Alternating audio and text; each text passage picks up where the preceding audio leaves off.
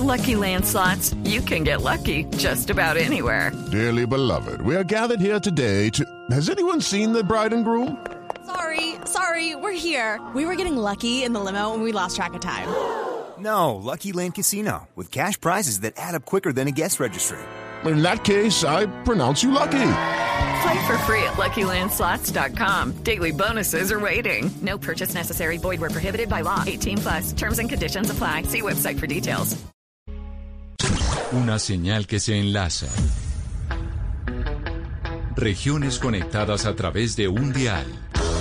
A partir de este momento, Oscar Montes, Ana Cristina Restrepo, Hugo Mario Palomar, Valeria Santos, Gonzalo Lázari, Rodrigo Pombo y Camila Zuluaga analizan y debaten el tema del día. El tema del día. Colombia está al aire.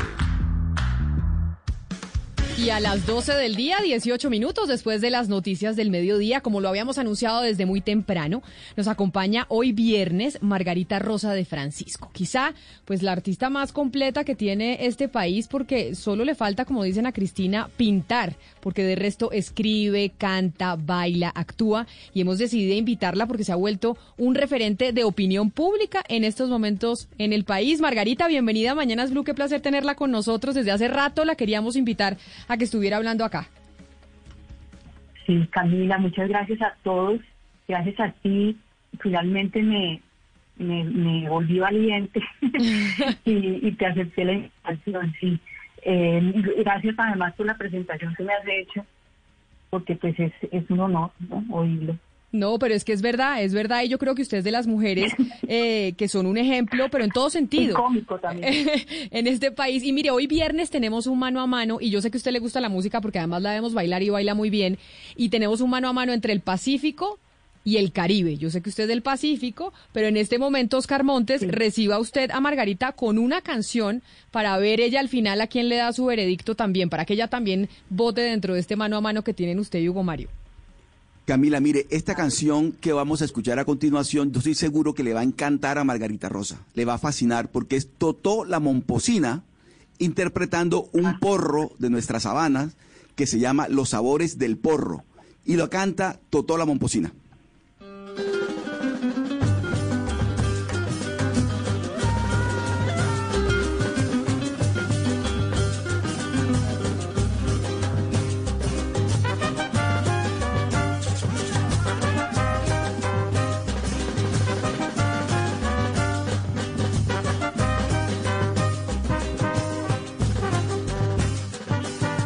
Así que la vamos a ir molestando con música, Margarita, hoy que estamos de viernes en donde se están enfrentando mis compañeros desde Barranquilla y desde Cali.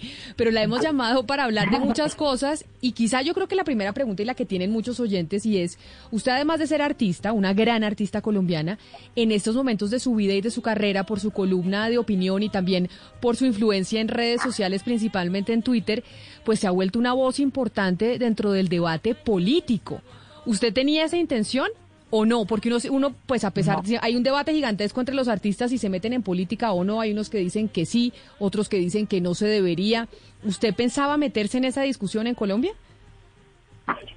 Pues no, nunca pensé y estuve muchos años creyendo que, que por ser artista y porque uno tiene una imagen que defender y que, que hacer popular, pues no se debe meter en, en temas que polarizan y que hacen que mucha gente eh, luego empieza a opinar en contra de uno, ¿no? Empieza a atacarlo. Entonces, eh, queriendo evitar eso, muchas veces dije, bueno, no, no me meto en esto y además porque no estaba interesada, realmente he sido parte de esas personas que acomodadas, que, que están simplemente en de, de, de la discusión política secta hasta que poco a poco, por las columnas y por estar en las redes, eh, y por eso que esto nos pasa a todos, que nos invaden ya con, con, noticias, con lo que pasa en el país, es imposible no, no a mirar, ¿no? no sentirse eh, tentado a opinar.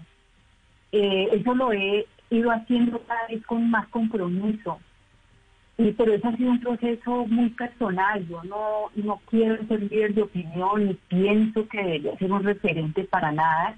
Simplemente que, que pues porque me conocían antes como actriz, entonces ahorita opino y la gente tiene que ver mucho con eso, pero pero no me parece que va a ser yo un referente en, absoluto. Pero Margarita, ¿qué fue lo que cambió? ¿En qué momento fue eh, hizo clic usted pasar de pensar que los artistas no deben opinar en temas de política por su imagen, para que después pues no los comprometan cuando vayan a tener una producción, un disco, etcétera, etcétera? ¿Qué cambió en usted y en su carrera que dijo, oiga, a mí eso ya no me importa? Y yo sí creo que tengo la responsabilidad como colombiana de opinar, además porque tengo el espacio y el reconocimiento. Sí, pues se dio, muy sin pensar, llegó de una forma muy orgánica también. Eh, esto de, escribir, que para mí es una forma como de ir descubriendo a mí misma también, lo he usado como herramienta para eso. He ido como, comprometiéndome con, con, el decir, y eso ya también es un acto político. Eh, es imposible no, no estar opinando sobre la sociedad colombiana en este caso o sobre el mundo y, no y, no comprometerse con ese con ese decir. No eh, a mí me parece criminal digamos ver lo que está pasando en Colombia y pudiendo decir algo no hacerlo. Margarita Rosa pero es una opinión genuina yo no Sí, pero dentro, dentro de ese decir, dentro de esa importancia de tener una voz y además ese cambio, pasar, pasar por todos esos cambios dentro del arte, concentrémonos un poco en la escritura, en decir a través de la palabra.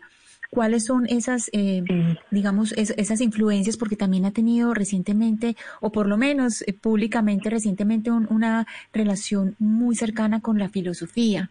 Entonces, ¿cómo entra esa filosofía también a estructurar ese pensamiento que le dice, bueno, voy a entrar a opinar en política también? Bueno, eh, lo de la filosofía es como parte de mi personalidad. Pienso que tengo una personalidad filosófica, un temperamento cuestionador de todo. Entonces eso siempre me ha acompañado. Y la escritura también. La escritura ha sido mi modo de, de, digamos, de expresarme de una manera mucho más eh, directa que, vocalmente. Yo pienso que, hablando no estaba así como escribiendo, ya en cuestiones de expresión. Y luego mm, ya me empecé a estudiar filosofía como carrera, así en tercer semestre, súper contenta. Y pues ahí ya empiezo a poder poner en, en, palabras, digamos, más, eh, no sé si más, académicas, pero poder teorizar más sobre lo que había intuido antes, ¿no?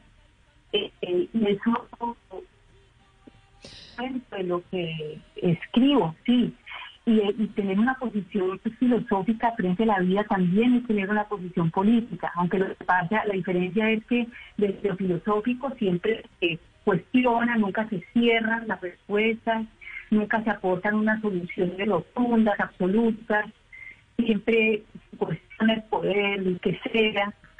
Eh, en cambio, la, la política lo que pretende es brindar soluciones, ¿no? Cerrar, cerrar acuerdos y me parece que la, filosofía lo que hace es hacer un poco contrapeso a la política. Pero, pero tener una posición política también es decir, esta es la parte del proceso en la que voy y, y hacerlo, hacerlo auténticamente, pues. Margarita, permítame antes de la pregunta de mi compañero Hugo Mario Palomar en Cali, Hugo Mario, así como le di la oportunidad a Oscar de que le diera y le pusiera una canción a Margarita, ahora en esta batalla se la voy a dar a usted, para que entonces usted le ponga su canción desde el Pacífico colombiano a Margarita.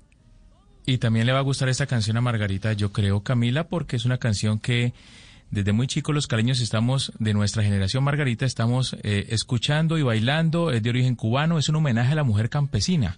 Se llama Guantanamera y la interpreta Compay Segundo.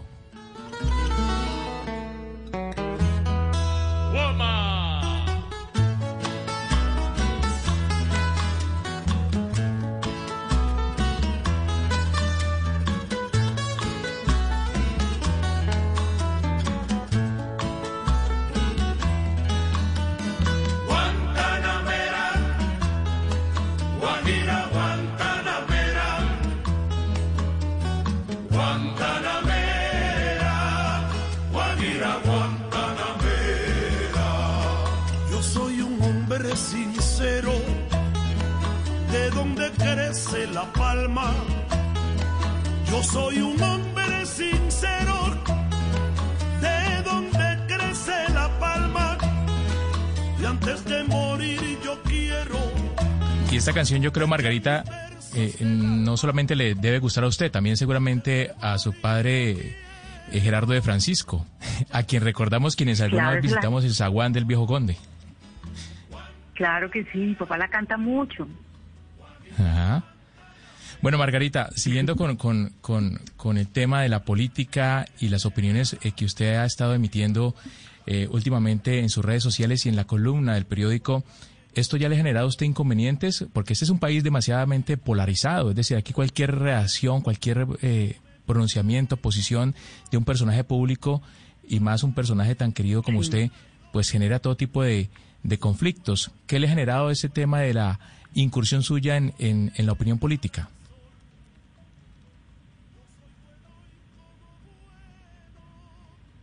Margarita. Margarita. La perdimos, creo. Yo creo que algo pasa porque yo la veo en el, eh, yo la veo en el video y la veo hablando.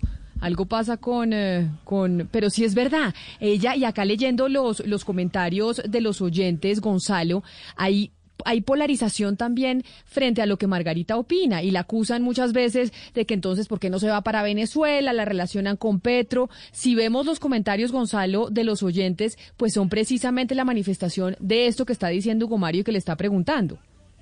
Pues algunos, Camila, no, no todos. Hay que decir, por ejemplo, que Juan Carlos dice lo siguiente, muy buenas tardes, no una pregunta, sino una felicitación especial a una mujer muy bella e inteligente. Leo sus columnas cuando tengo oportunidad. Por ejemplo, John dice también esto, Camila, me pareció muy, muy mal que ella haya dicho que la bandera de Colombia la usaría como papel higiénico, saliendo eh, que muchos han muerto, sabiendo que muchos han muerto por defender la bandera. Aquí, por ejemplo, Linda le dice, una de mis preguntas para Margarita es qué opina acerca de la forma como las mujeres hemos perdido la autoestima gracias a la globalización. Y mientras tanto, Camila Johnny mm, nos manda este mensaje. Dice, ah, no, ella me encanta.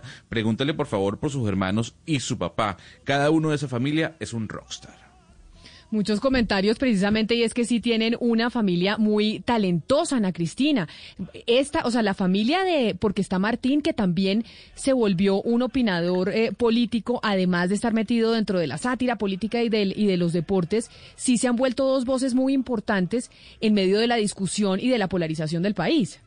Sí, claro que sí, Camila. Además, porque el programa de televisión en que participa eh, Martín los lunes en la noche la tele letal, pues es una, un programa de opinión política. Y básicamente eso es lo que se ha tratado de, establecer, los dos como una voz de, opinión política.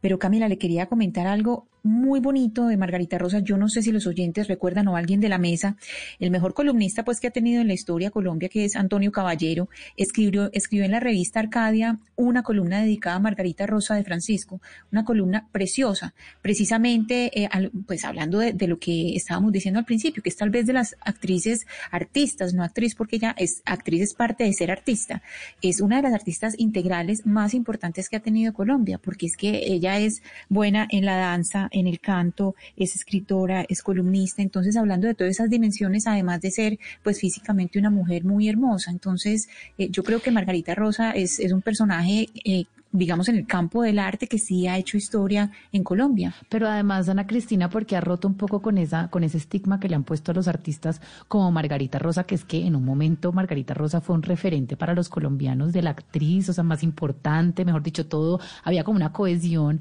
colombiana en torno a lo que significaba Margarita Rosa de Francisco, y ella rompió ese tabú de que los artistas no pueden hablar de política. Claro que pueden hablar de política, los artistas no son objetos que están para decir lo que la gente quiere escuchar, los artistas son seres humanos que pueden ejercer actos políticos y está bien que lo hagan también. Y retomamos la comunicación ahora, sí logramos eh, solucionar los problemas técnicos, Margarita, y le preguntaba a mi compañero Hugo Mario precisamente sobre las reacciones de la gente frente a esas opiniones políticas y, a la y, y, además a ser víctima un poco también de la polarización que vive el país por cuenta de que usted está opinando. sí. Eh, no me parece normal. A mí me, me, ha parecido una buena noticia esto de no tener que agradarle a la gente. Eh, a veces eh, uno cree que por, por tener que mantener esa imagen tan popular tiene que obligarse a, a representar un papel más, ¿no? Como ciudadana, o mejor dicho, a, no, a ni siquiera representar el papel de ciudadana. Eh, y yo pienso que como ciudadana estoy en un proceso muy interesante porque yo pasé de no interesarme en absoluto en la política a, realmente eh, quererme involucrar en el, en el proceso político del país como ciudadana, ni siquiera como una autoridad ni como un referente, nada.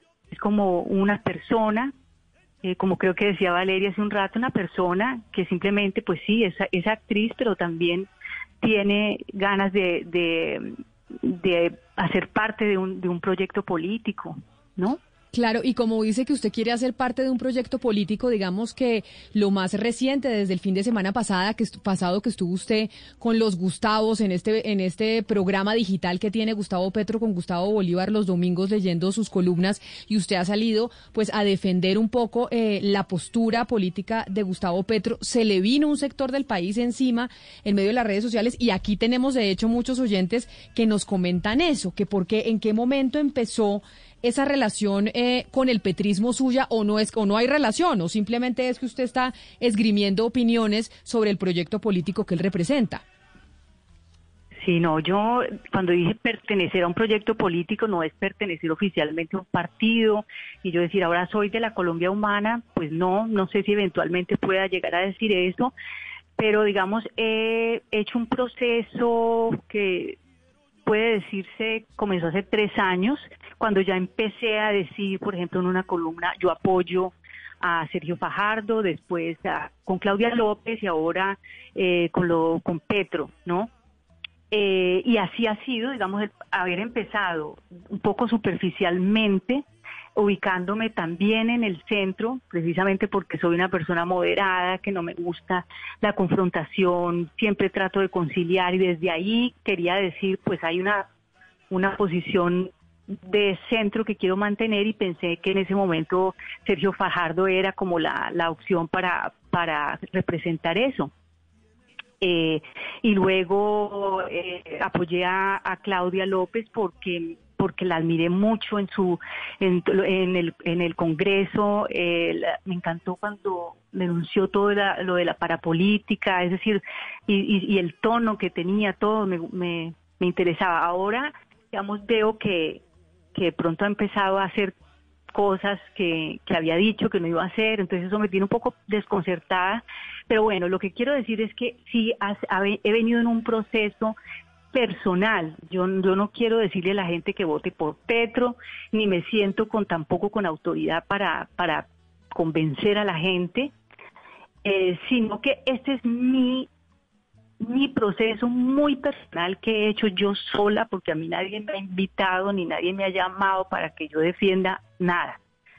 Es simplemente que dije, bueno, por estos dos lados, mm, pues no, no resultó, no me pareció bien eh, me ha desconcertado un poquito la, lo que ha pasado con, con, Fajardo y con Claudia, y luego me, empiezo a mirar, empiezo a mirar a Petro de una forma, digamos no a Petro, porque a Petro no lo conozco, sino a lo que él propone, de una forma más desprejuiciada, empiezo a, de verdad tratarlo de, de oír eh, muy atentamente y digo, bueno, pues me parece muy coherente, hay una yo encuentro una lógica muy simple en lo que él dice. Dije, bueno, pues vamos a ver, hasta ahora por, hasta ahora me ha, voy a seguir, ¿no? Voy a seguirlo estudiando. Pero Margarita, Usted ha dicho que usted ha estudiado, digamos, el, proyecto político de Gustavo Petro y creo que no mucha gente que lo ha juzgado lo ha estudiado.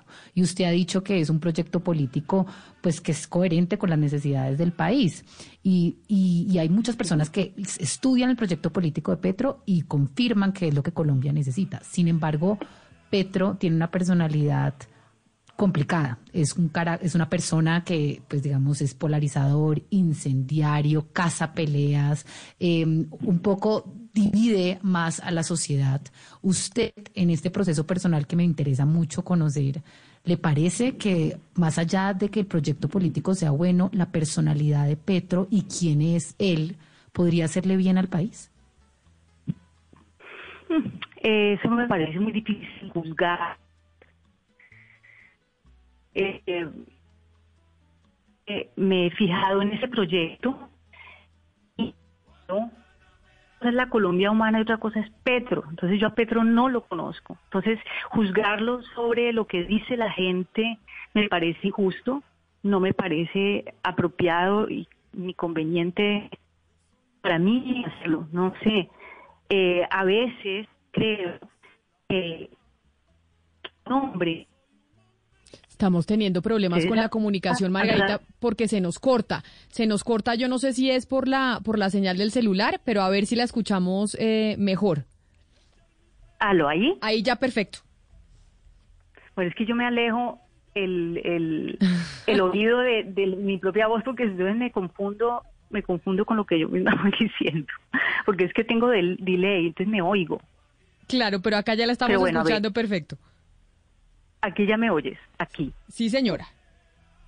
Bueno, eh, lo de la personalidad, sí, la, la, gente está preocupada con la personalidad de Petro, pero resulta que eh, esta personalidad de él yo no la conozco, no la conozco.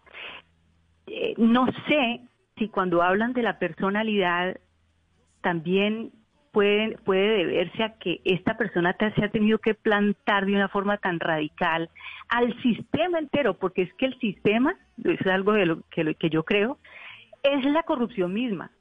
Parece que no hay manera de hacerse elegir si no es corrompiéndose. No hay manera. Entonces, una persona que tiene que oponerse al sistema completo de una forma tan radical, pues eh, no puede transar no puede transar. Es por eso que yo veo que la posición de centro ahí es difícil.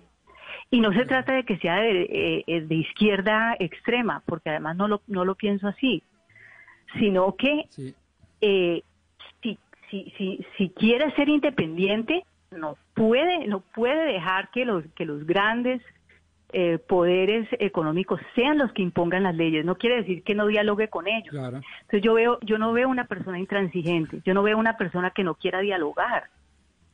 Que sí, que eso es también lo, que dicen de la personalidad de él, sino que es que de ese diálogo tiene que resultar que no sean los, los grandotes los que impongan las leyes, que es lo que ha pasado en el país durante tantas décadas. No, y, y, y, no hace falta conocerlo, doña Margarita, para que si usted quiere apoyarlo legítimamente lo haga. Ni más falta, usted ha antepuesto su condición de ciudadana a la de artista y eso me parece sensacional, se lo tengo que confesar. Pero quiero además eh, irme a una respuesta que me gustó aún más porque usted, yo y seguramente todos los de esta mesa estamos inclinados hacia la filosofía. Usted decía, pues de la filosofía, pues me fui un poco hacia la política cuando lo ideal sería al revés, ¿no? Que los políticos se fueran cada vez más a lo filosófico y dejaran la coyuntura y el oportunismo.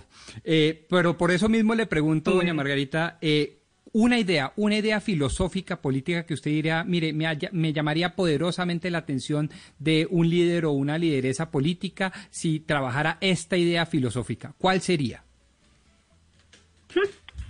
Esa pregunta está muy, muy difícil.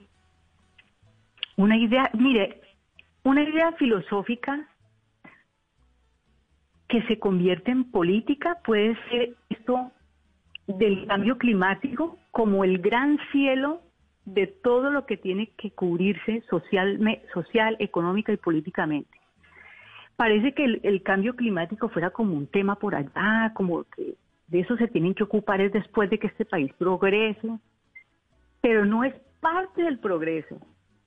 Es, esa es la lógica de vida que yo veo. Y eso me parece una postura filosófica que, que debería defender desde, desde los Margarita Rosa, escuchándola a usted con, con, esa claridad, con esa lucidez mental que está expresando, con esa claridad en lo político, me surge una inquietud. ¿A usted no le interesa hacer una política mucho más activa, mucho más directa, mucho más participativa? Es decir, conociendo usted el país, conociendo toda la problemática que se da en nuestras ciudades, por ejemplo, ¿a usted no, le, no, le, no la tienta ser, por ejemplo, candidata a la alcaldía de Cali, ser senadora de la República, ser vicepresidenta o presidenta de la República? ¿No? No. ¿O sí? No, sabes que no, porque ¿sabes qué me pasa? Que yo no tengo una visión macro de, de las cosas. Yo pienso que eso también puede ser o un defecto que tengo, que me fijo en cositas como muy, yo no sé, yo no tendría la capacidad, digamos, para tener una ciudad en mi cabeza, para tener un país en mi cabeza. Yo creo que no tengo la capacidad, francamente, para eso. Yo, como digo, mi máxima participación política es decir en Twitter cosas y escribir escribir en favor de, por ejemplo, un proyecto que me está interesando, pero, pero no creo que pueda hacer más. Mm. Margarita, uno, uno de los comentarios suyos que tal vez más reacciones causó en el país eh, fue uno en el que usted, además de política, mezcló un poquito de, religión. Ya se imagina de qué le va a preguntar, ¿no? Ese comentario en donde usted dijo que, que no sabía por qué tanto Facho era fanático de Jesucristo si el más mamerto de todos era Jesús el mamerto de los cielos. Cuéntenos un poquito del origen de, esa opinión, de ese comentario y, qué eh, tantas reacciones eh, eh, le produjo esa, esa opinión pública. Mira, me pasa también que yo soy muy provocadora. Yo creo que en eso me siento un poco como Martín, mi hermano, ¿no? Que a veces tiene uno ganas es de, de, de sacudir el ambiente ahí a ver qué pasa, ¿no? Un poco como ganas de hacer travesuras. Por eso creo que desde política no serviría porque este tipo de cosas no se pueden hacer de, de manera tan ligera como yo lo hago en Twitter. Eh, y bueno, tiene que ver con esto de, de, que, primero, yo he sido una gran crítica de la religión, ¿no? del catolicismo, eh, particularmente, pues es, para mí esa es una posición política eh, funesta, pero pero digamos Jesucristo, Jesucristo como, como una imagen eh, de, de, como un humanista, si lo vamos a ver así, pues ha sido un símbolo mm, excelso precisamente de eso, de humanismo. Entonces, un hombre que estaba tan en favor eh, de los pobres, ¿no? Tan en favor de que, de la igualdad, ¿no? Es, es curioso que las las personas que están muy en la derecha y que se dicen tan religiosos y tan católicos eh, sean tan excluyentes con, con la gente. Claro, a eso me refería. Margarita, yo de la política quiero pasar a hablar de otro tema y es el tema de mujer, porque usted dijo y nos cuenta, yo en la política y lo que opino y lo que escribo es un proceso que yo estoy haciendo internamente. Llevo tres años en ese proceso descubriendo un poco cuál es mi pensamiento político, estudiándolo e investigándolo. Y también usted en sus columnas ha hablado de ese proceso que ha vivido como mujer con el tema de su imagen. Y yo creo que es algo que han vivido muchas mujeres y teniéndolo usted como referente, pues ayuda precisamente a valorar el cuerpo como uno lo tiene. Usted tuvo un episodio, no sé si hace como un año o un año y medio, en donde algo le mm. pasó por cuenta de su alimentación, por el exceso de deporte. Yo es que la sigo por deporte, en sus columnas, en, todo. Yo quiero hacer los ejercicios, quiero tener el mismo cuerpo, la misma inteligencia, etcétera, etcétera. Pero, pero ¿qué fue lo que pasó? En ese, en, ese, en ese proceso y eso que pasó con su alimentación, con el exceso de deporte y con verse usted de manera distinta y, y, hacer un análisis del, de cómo la mujer no necesariamente es solo esa parte de afuera.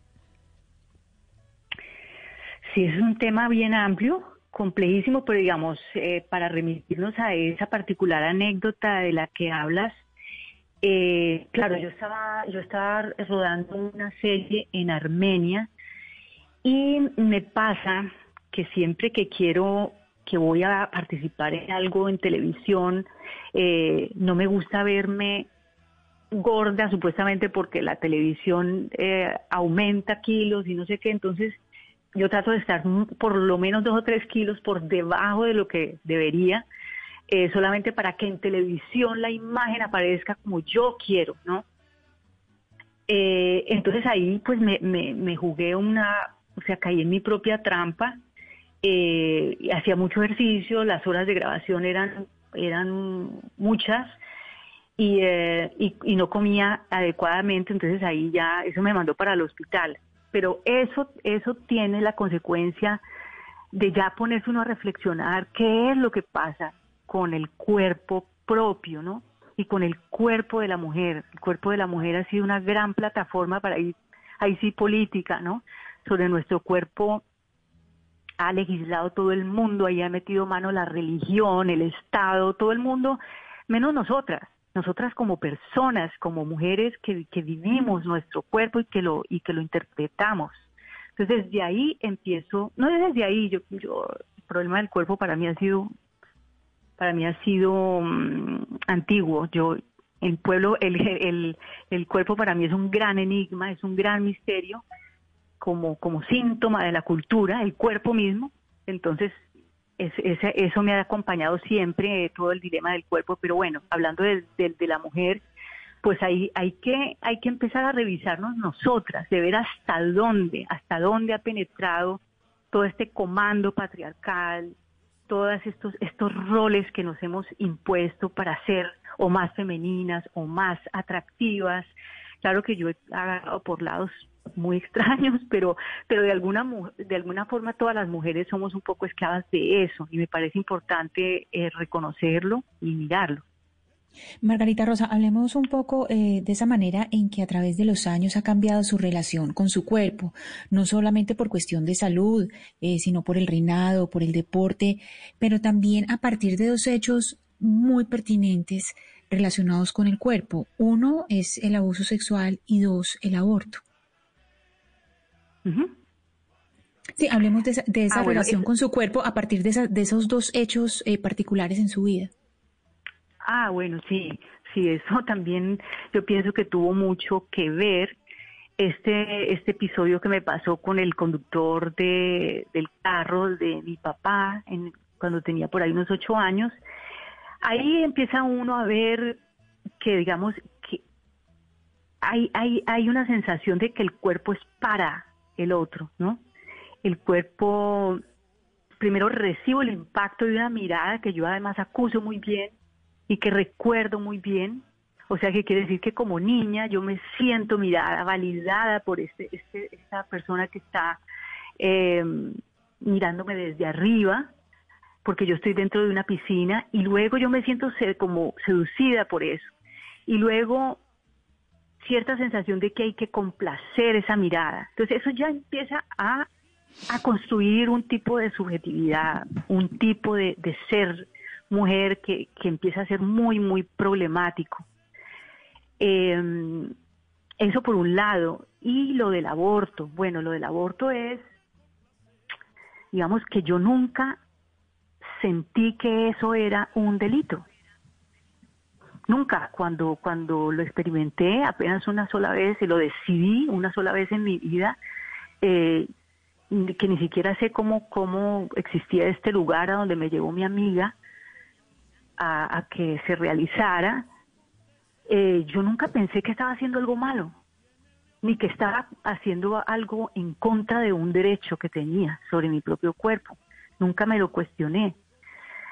Eh, y yo pienso que que, no se trata de banalizar el aborto, yo creo que es algo que a lo que ojalá no lleguemos las mujeres, pero si llegamos, pues tenemos que tener la asistencia eh, debida y tiene que ser eh, legal, pero no para que se vuelva un anticonceptivo, sino porque en el caso de que tengamos que optar, lo podamos hacer de forma legal y no de una manera que nos ponga en riesgo a nosotras. Eh, entonces, eso, eso sí, eso ha sido determinante mi postura como mujer, como mujer autónoma y, y con poder de decisión sobre mi propio cuerpo. Margarita, usted ha dicho varias veces en esta entrevista que usted no quiere ser un referente. Sin embargo, usted es un referente. Usted es un referente para muchas personas que la siguen, un referente pues en el arte, en la escritura, en temas de género y pues ahora también en temas políticos. Vimos con Maradona lo que ocurre cuando las personas endiosan, cuando tienen referentes y esperan tanto, tanto de personas que son humanas. ¿Cómo ha hecho usted también para para alejarse de esa presión de la ciudadanía y de Colombia entero en quererla volver a usted lo que la gente quiere y usted revelarse y decir, no, yo soy lo que yo quiero ser y no lo que ustedes me digan. No, claro, defraudar, pues de, defraudar con mis opiniones, eso es muy importante, que la gente se defraude. Y cuando la gente dice, ay, es que me desilusioné, no, yo la quería, pero ya no la quiero, digo, bueno, eso me parece bien. Esa es una manera de, de desarticular el ídolo, porque eso no existe, eso sí que es una construcción. Entonces, eh, me parece importante cuando uno también comete errores, muy importante cometer errores en frente de, la gente y poderlos reconocer y que la gente vea, ah, pero esta señora tampoco era que fuera la última autoridad ni la última palabra. Todas esas cosas ayudan a, desmitificar a la persona, al ídolo. Yo quiero, Margarita, preguntarle por último por dos debates, y es que los hemos tenido aquí en esta mesa de trabajo y usted en sus columnas y en sus trinos los ha abordado. Y uno es el de el tema de los transgénero y cómo hay un debate Ah, sí. gigantesco dentro del feminismo en donde hay unas mujeres feministas que dicen los transgénero no son mujeres y hay eh, otro sector del feminismo que dice no, una persona transgénero que hace la transición hacia, la- hacia ser mujer, sí es mujer. Y usted se metió en ese debate y tuvo unas confrontaciones gigantescas. Y por eso le quiero eh, preguntar, ¿por qué decidió meterse en esa discusión que además le ha costado a una de las escritoras más grandes de este planeta, que se llama J.K. Rowling, un sabotaje gigantesco a nivel internacional? Sí, mira que yo me he tratado de parar en ambas eh, esquinas, en la, en la esquina de las feministas radicales y trato de ponerme en la posición de ellas que dicen, bueno, ¿cómo no se puede negar el sexo, no? No sé, no, sería como una, una forma de terraplanismo, pues es imposible decir que anatómicamente no somos unos que estamos hechos de una forma distinta a la de otros y que, y que por cuenta de esa anatomía hemos sido, nos- se nos han impartido una serie de, de, de- de lineamientos de conducta y todo eso. Eso es lo que dicen las feministas, que eso no se puede negar, a la mujer no se la puede no se le puede borrar el que el sexo, el hecho de que por el sexo ella ha sido declarada como un género específico. Y por otro lado, también creo, y en esto como te digo estoy en tránsito porque no me gustan los dogmas ni me gustan defender a ultranza cosas solo por, por tratar de demostrar que tengo principios o que estoy muy convencida de algo o que tengo la razón en absoluto. No me interesa tener razón en este tema, eh, mucho, sí, en este tema más menos que en, en cualquiera, Eh, porque veo que la población transgénero ha sufrido enormes discriminaciones, eh, tienen un espectro de vida, eh, al menos las mujeres transgénero, muy corto, o sea, de alarmantemente corto. Entonces ha sido una población también muy violentada y muy discriminada. Entonces yo simplemente tengo la duda hoy en día de que si esas dos luchas pueden ir paralelamente sin excluirse, ¿no? Hay personas que dicen, no, es que eso de decir paralelas ya es, ya es una exclusión.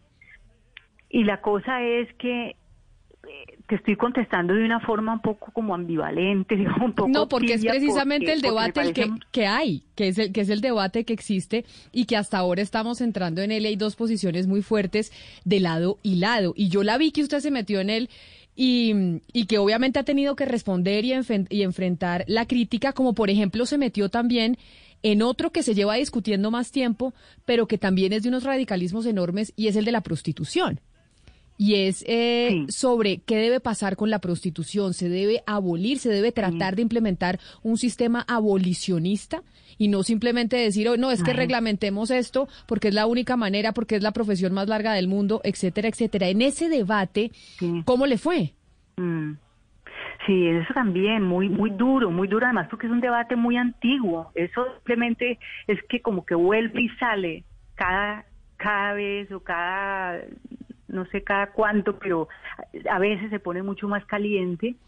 Eh, pero es un debate muy válido y que no ha sido posible conciliar. Digamos, yo soy, yo sí soy de las abolicionistas, o por lo menos estoy mucho más inclinada hacia ese lado, pero no porque haya que prohibirla, sino porque creo que la prostitución es una cultura, no es, no es una, una un problema con el que hay que convivir y un problema que hay que solucionar y como dices el oficio más más eh, antiguo del mundo no es una forma de violencia tal vez la más antigua del mundo y fundacional además del patriarcado. Yo sí siento que es así. Yo quisiera una sociedad sin prostitución, pero no porque se la prohíba, sino porque haya que cambiar completamente la mentalidad universal con respecto a- al cuerpo de la mujer y, a- y el acceso que, se tiene a, ese, a esos cuerpos de mujeres, que además eh, ese, digamos, esa demanda es masculina en, en el 99%. Entonces es imposible negar que, que la prostitución es una es un sistema patriarcal y que en ese sentido desmontarlo es desmontar toda una mentalidad que además ha estado eh, ha estado sustentada por años y años y años de tradición. Entonces sí es una lucha dura, pero yo diría que es hay que hacerlo desde desde la educación, desde un cambio de mentalidad y no digamos la, ahí las leyes esa parte digamos ya no sabría cómo en qué postura ponerme. No, no sabía cómo se solucionaría eso desde lo legal.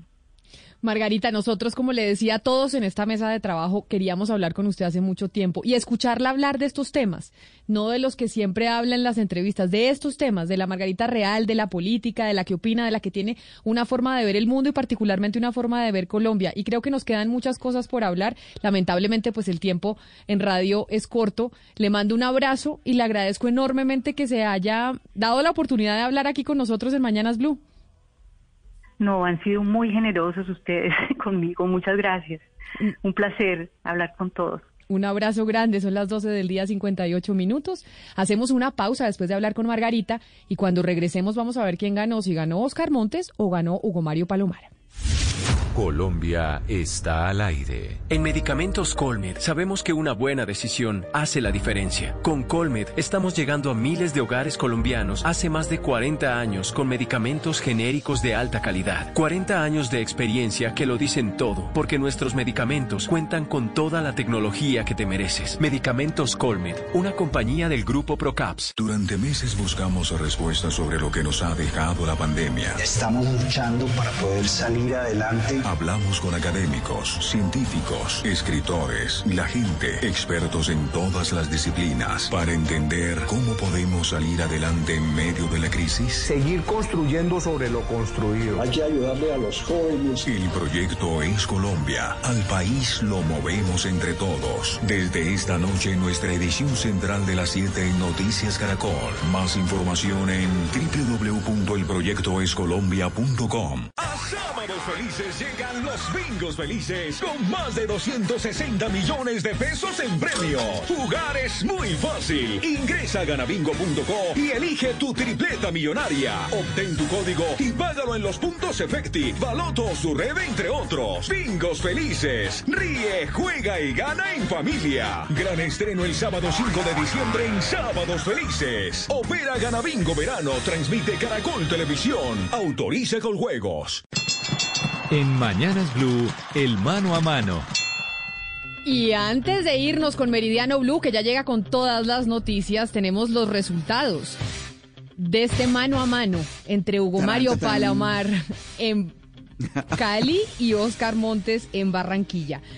Confío en el buen gusto de los oyentes. Vamos a ver la mesa No, de trabajo. confío ¿Qué dice? honestidad de todos nuestros votantes. ¿Qué dice Ana Cristina? ¿Su voto es por quién?